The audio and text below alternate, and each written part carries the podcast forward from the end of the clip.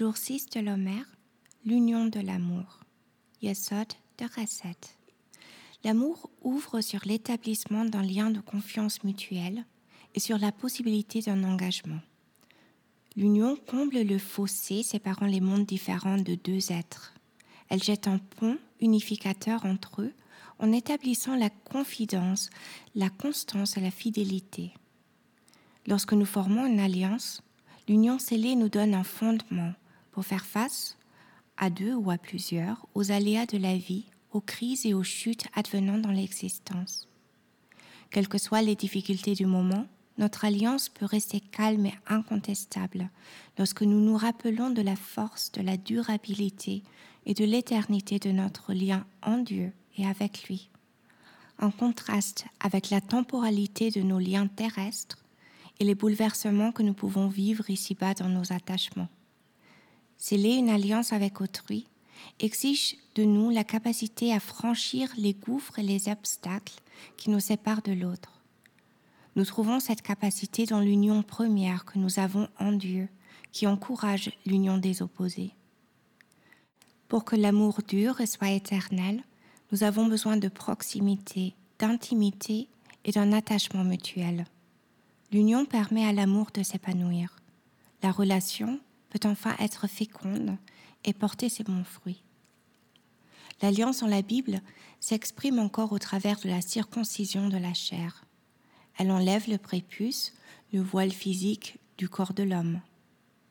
Nous pouvons trouver bien d'autres types de voiles dans l'être humain, surtout au niveau spirituel. Les voiles qui retiennent notre sensibilité et qui nous emprisonnent dans notre nature égoïste. Nos besoins personnels alors augmentent et notre sensibilité à l'égard des autres diminue. Le prépuce de nos oreilles nous empêche d'entendre les paroles d'autrui. Le prépuce de nos lèvres détourne l'expression de notre amour pour l'être aimé. Et par-dessus tout, le prépuce de notre cœur nous cache une juste perception de la réalité des autres et nous handicape dans notre capacité à comprendre leur point de vue. Comment remédier à tout cela? En enlevant tout prépuce de notre être.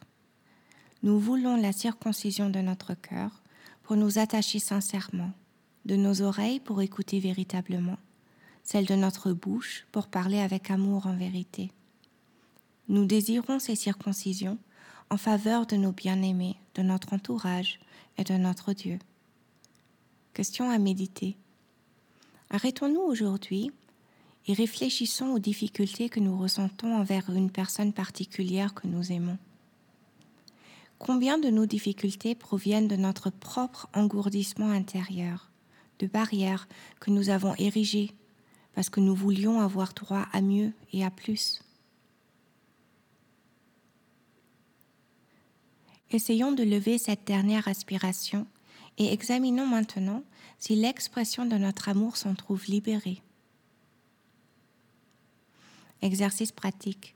Entreprenons aujourd'hui quelque chose de constructif qui renforcera l'engagement, la fidélité et la fécondité de notre relation avec un bien-aimé, un ami ou un partenaire.